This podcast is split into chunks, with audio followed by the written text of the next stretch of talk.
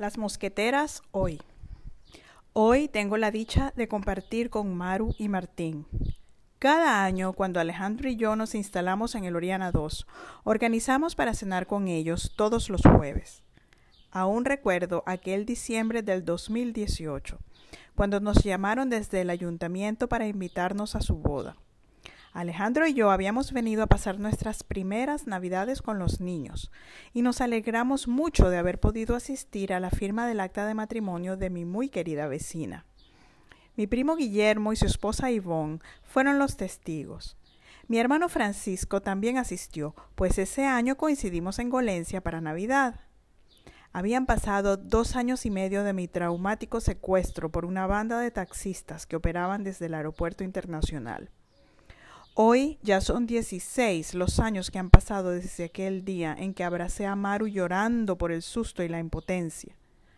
Disfrutamos de una cena entre amigos y compartimos las buenas noticias de Blanca, quien también fue víctima hace 18 años de la revolución que nos envolvió a todos.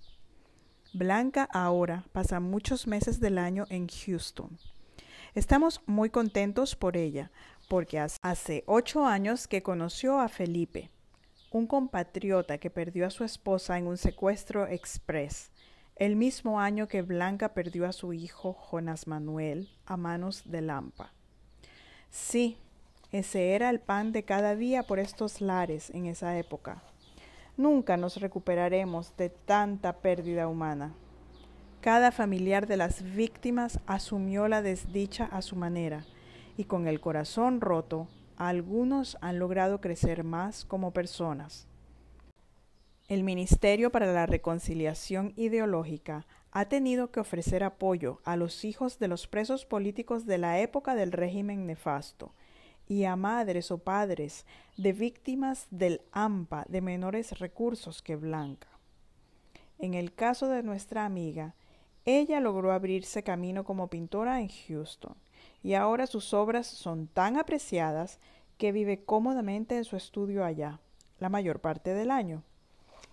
Mi prima Carolina tiene dos nietos de su única hija, Lucila, y pasa la mayor parte del año en su casa cerca al mar, en la isla portuguesa de Madeira. Ella se ha dedicado a crear espejos y adornos en vidrio, y le ha ido bastante bien económicamente. Menos mal que se dio cuenta a tiempo y se puso del lado correcto de la historia, antes de hundirse en el foso con los boliburgueses que la rodeaban.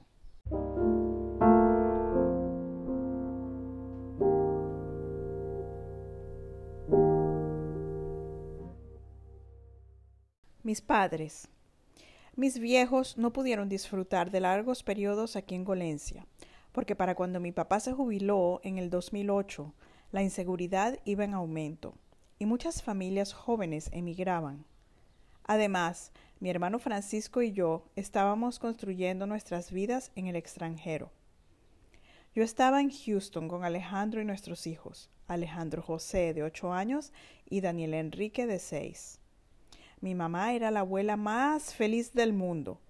Estuvo a mi lado durante los partos y casi todas las semanas nos visitaba en Houston hasta que los niños crecieron y ya no podía la abuela consentirlos como cuando eran pequeñitos.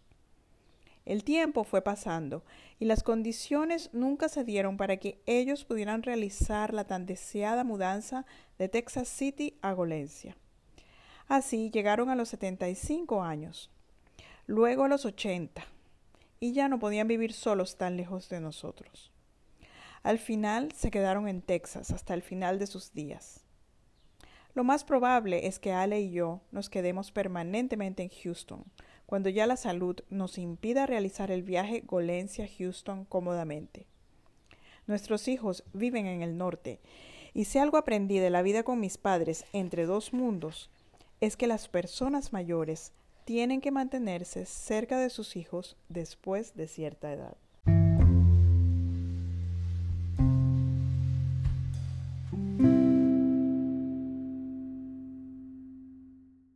Amo mi gentilicio. Tomó muchos años de estudio y reflexión llegar a la conclusión de que amo esta tierra. Me siento dichosa de vivir en una época de iluminación global, en la que los más jóvenes disfrutan de una paz que ellos mismos han establecido a nivel mundial, y la cual vigilan con su continuo crecimiento interior. La revolución nefasta por la cual pasó este país no fue sino una de tantas historias tristes que ocurrieron en el mundo. En la medida en que aceptamos y conocemos los hechos ocurridos en los diferentes países del mundo, nos entendemos mejor y podemos ser más tolerantes y compasivos. Unas de las herramientas claves en la recuperación de este país fueron las redes sociales. La habilidad para transmitir acontecimientos en vivo desde plataformas alternativas a los medios de comunicación tradicionales ayudó a vencer la estrategia para permanecer en el poder, que había sido perfeccionada por líderes ancianos en una isla no muy lejana. Muchos profesionales excelentes que vivían en el exterior se mantenían informados de lo que sucedía en el país y aportaban sus conocimientos a través de la comunicación digital. El no tener que enfrentar los desafíos del día a día que imponía el régimen socialista a sus ciudadanos de a pie permitía que los que estábamos fuera viéramos los hechos desde una perspectiva más objetiva. Podíamos, por ejemplo, darnos cuenta de los efectos de la comunicación estratégica planificada cuidadosamente en los laboratorios de la isla caribeña. Los que vivíamos en el extranjero debíamos sobreponernos a las descalificaciones de las cuales éramos objeto al querer opinar o aportar alguna contribución intelectual, espiritual o de algún otro tipo, con el fin de poner término a un régimen que supo atornillarse muy bien al poder por más de 20 años. Yo me fui del país mucho antes del inicio del socialismo del siglo XXI y me mantuve emocionalmente conectada con mi ciudad natal por las visitas anuales a mis abuelos y el contacto que siempre mantuvimos con la familia extendida y con algunos amigos. Desde pequeña aprendí a sobreponerme a la idea de no ser considerada ni de aquí ni de allá. Yo era Chelita la de acá. No podía también ser la de enfrente. En este asunto asumí la visión bicromática de mi amiga María Eugenia. He sido muy afortunada por haber podido regresar a Golencia a disfrutar durante largos periodos del año de este añorado paraíso tropical. Ha habido millones de emigrantes de otros países que nunca regresaron a su lugar de origen.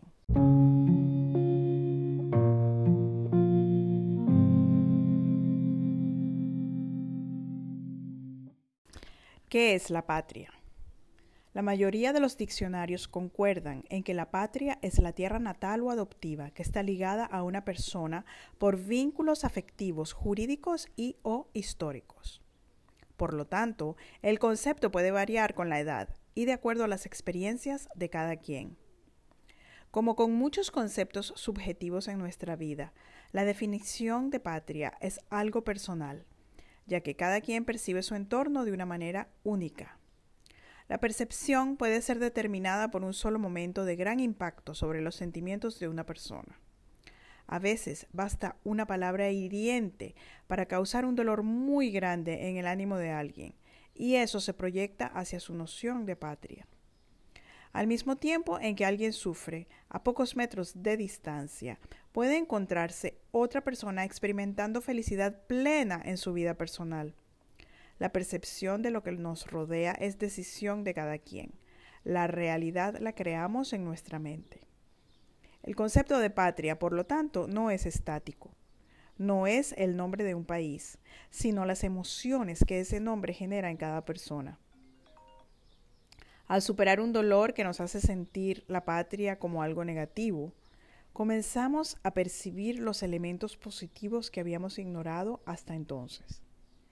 Si nos hemos mudado a otra localidad, un alma sanada puede comenzar a recordar momentos felices que habían quedado enterrados en memorias olvidadas. El concepto de patria termina pareciéndose mucho al concepto de la realidad, del aquí y del ahora pero nuestra infancia está atada a una patria pasada y nuestros planes de vida a una patria futura.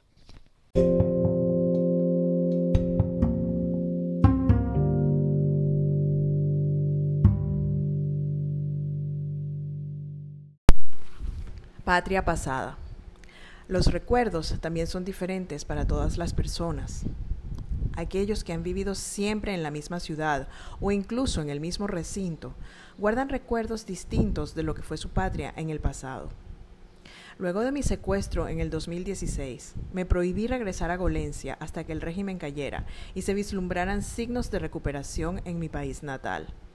Mi hogar estaba en Houston con Alejandro y los niños, pero mi patria ya no existía. Era la patria de mis recuerdos, los cuales dependían de mi memoria selectiva. Tardé un poco en darme cuenta de que así como no existía para mí, tampoco existía para quienes habitaban en mi ciudad natal. A ellos también se les había escapado. El país había cambiado hacia lo peor. Era tarea de todos recuperar la patria de los sentimientos que estábamos extrañando. Debíamos convertir lo intangible en tangible. Para ello, debíamos sobreponernos a la actitud irresponsable de no asumir nuestra cuota de responsabilidad por lo que pasaba. Sí, todos hubiésemos podido mostrar un poco más de interés en nuestros compatriotas más necesitados, en crecer como personas, practicando la compasión en vez de la discriminación. Así, no le hubiésemos dado pie al discurso de división y odio que nos llevó a extrañar aquellos tiempos en los que entre comillas, éramos felices y no lo sabíamos.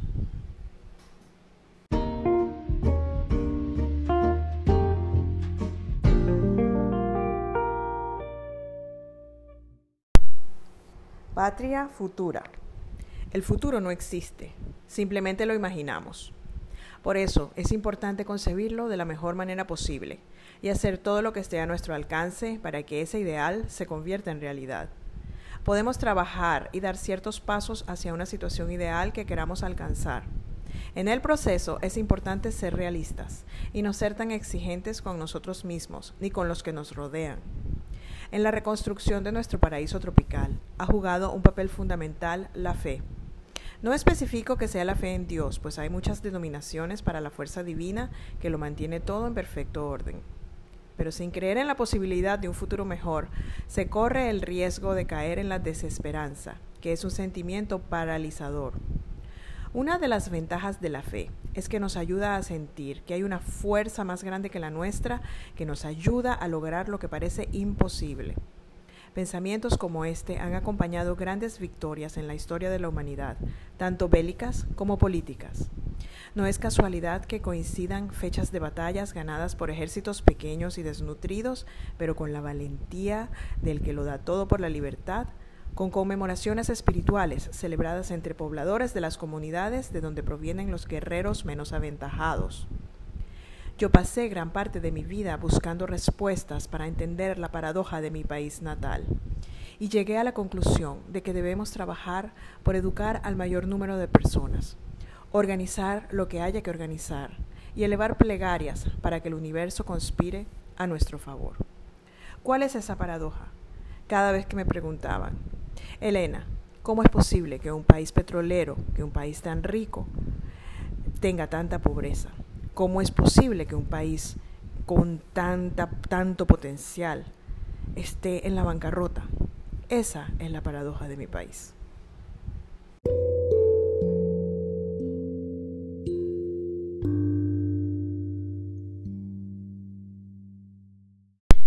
Nos estamos acercando a los momentos cumbres de la serie Mejor Sola. Ha leído para ti Verónica Solórzano Azanasiu desde Chipre, su patria adoptiva. Elena es una de cuatro amigas que compartieron gran parte de su infancia en el Oriana 2, un edificio en la ciudad tropical imaginaria de Golencia. A los 11 años, Elena partió con su familia a tierras extranjeras en busca de estabilidad y mejores oportunidades de vida.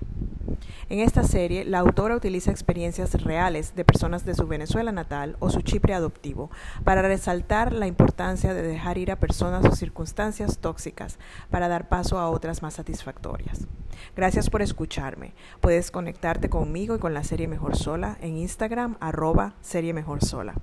Me puedes enviar un mensaje de voz por alguna de las plataformas de podcast y te agradezco que difundas estos audiolibros que son totalmente gratis y son el reflejo de las historias imaginarias con pinceladas verdaderas de una mujer venezolana de la generación X.